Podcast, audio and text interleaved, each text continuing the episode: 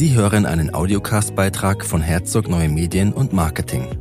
Seit 2017 unterstützt Gründer und Marketingkonsultant Sascha Herzog mittelständische Unternehmen, ihre Botschaft gezielt und ressourcenschonend dort zu platzieren, wo sie Wirkung entfaltet. Unter www.herzog.marketing bloggt er zudem über aktuelle und für den Mittelstand relevante Themen und Fragestellungen aus seinem Kerngebiet, dem Marketing. Episode 6 vom 28. Februar 2019 von Sascha Herzog. Begeisterte Kunden Teil 2 Kundenbegeisterung. Im ersten Teil unseres Beitrags zur Kundenbegeisterung ging es um Begrifflichkeiten rund um den Kundennutzen und den damit verbundenen Beurteilungsprozess. Damit haben wir uns die Grundlagen erarbeitet, um über die Königsdisziplin Kundenbegeisterung zu sinnieren.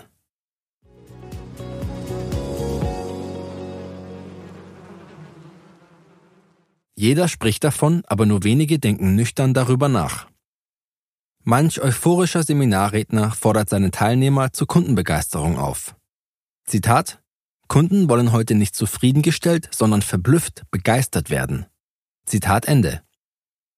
Diese Aussage von Keynote-Speakerin Daniela A. Ben Said welche sich gemeinhin als Verblüffungsexpertin ankündigen lässt, bringt zwar zunächst niemanden weiter, ist aber allemal eine schöne Prämisse für die spätere Argumentation. Klar, es ist schön, begeisterte Kunden zu haben. Klar empfehlen begeisterte Kunden meine Leistungen weiter und somit, klar, stärken begeisterte Kunden meine Wettbewerbsposition.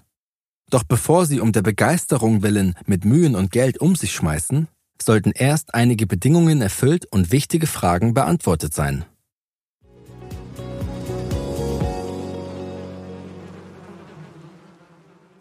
Was kann ein Kunde heute Abend über dich erzählen?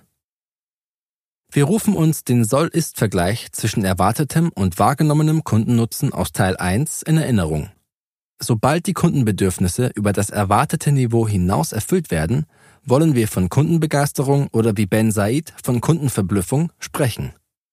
Zufriedenheit nennen wir den neutralen Bereich, in dem der Kunde genau das erhält, was er erwartet hat. Die Frage, begeistern Sie Ihre Kunden heute, beantworten nahezu alle Firmenpatrons mit einem spontanen Ja. Werden gleiche weiter gefragt, was kann ein Kunde heute Abend über dich erzählen, werden spontan Begriffe wie Kompetenz, Zuverlässigkeit oder Qualität fällig.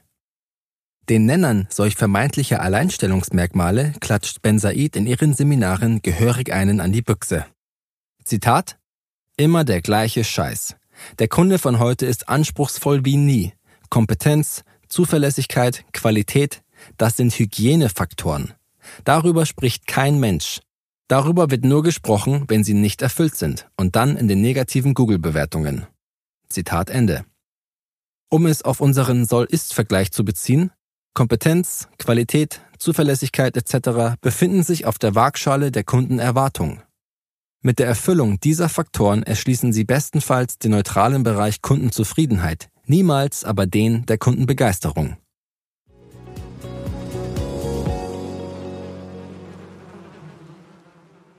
Welche Zusatzleistung wirkt tatsächlich als Begeisterungsfaktor? In der Marketingtheorie unterscheidet man drei Begriffe, um die Auswirkung von zusätzlicher Leistung auf den gestifteten Zusatznutzen zu beschreiben.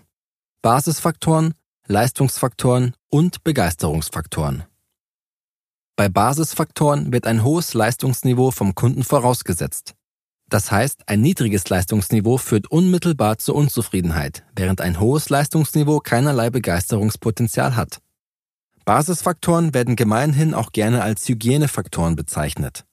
Dieser Ausdruck trifft die Wirkungsweise sehr treffend. In unseren Breitengraden finden beispielsweise saubere Toilettenanlagen kaum Erwähnung in einer Restaurantbewertung. Unhygienische Zustände hingegen werden vehement beanstandet. Zurückkommend auf Ben Said macht es daher keinen Sinn, solche Hygienefaktoren ins Zentrum der Marketingkommunikation zu stellen.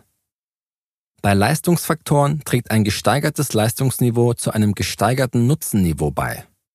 Unterstellt wird hier ein linearer Verlauf, also ein nach oben und unten ungedeckelter Zusammenhang. Beispiel hierfür könnte die etwa Anzahl freier Gesprächsminuten in Mobilfunkverträgen sein. Bei der dritten Gruppe, den Begeisterungsfaktoren schließlich, führt ein tiefes Leistungsniveau nicht zu Unzufriedenheit, ein hohes Leistungsniveau jedoch zu hoher Zufriedenheit oder eben Begeisterung. Mit anderen Worten, es stört niemanden, wenn diese Faktoren nicht gegeben sind, aber sie tragen dazu bei, dass das erwartete Nutzenniveau übertroffen und Kunden begeistert werden. Was sind in Ihrem Kontext Hygiene und was Leistungsfaktoren? Und womit schaffen Sie es wirklich noch, in die Gefilde der Begeisterung vorzudringen? Es lohnt sich also für jedes Unternehmen herauszuarbeiten, welche zusätzliche Anstrengung auch die nötige Würdigung erfährt. Zitat Für ein Unternehmen stellt sich im Rahmen der Formulierung der Marketingstrategie die Frage, welche der möglichen Zusatzleistungen tatsächlich bei den Kunden als Begeisterungsfaktor wirken können. Zitat Ende.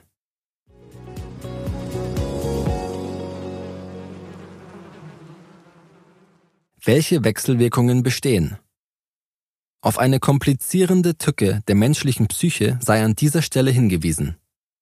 Begeisterungs- und Leistungsfaktoren können mit der Zeit zu Hygienefaktoren mutieren. Ein Garagist zum Beispiel, welcher seinen Kunden zusätzlich zum vereinbarten Reifenwechsel auch noch eine gratis Autoreinigung anbietet, erntet beim ersten Abholtermin durchaus Beifall. Beim zweiten Mal wird der Kunde diese Zusatzleistung unter Umständen bereits erwarten und ein völlig verdrecktes Auto zum Reifenwechsel vorbeibringen. Der Gipfel der empfundenen Undankbarkeit kommt für den Garagisten aber erst noch. Bleibt nämlich die Zusatzleistung einmal aus, ist es wissenschaftlich evident, dass der Ärger über die ausgebliebene Leistung größer ist als die ursprüngliche Freude.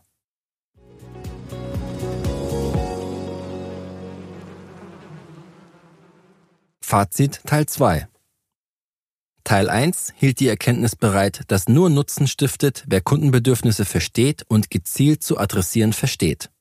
Teil 2 sollte sie auf den Boden der Tatsachen holen.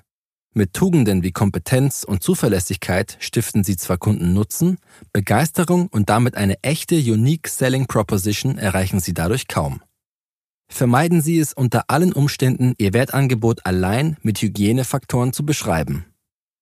Wer die Wirkungsweise von Hygienefaktoren aber kennt, versteht auch, dass diese trotz fehlendem Begeisterungspotenzial in all ihren Anstrengungen Priorität genießen sollten.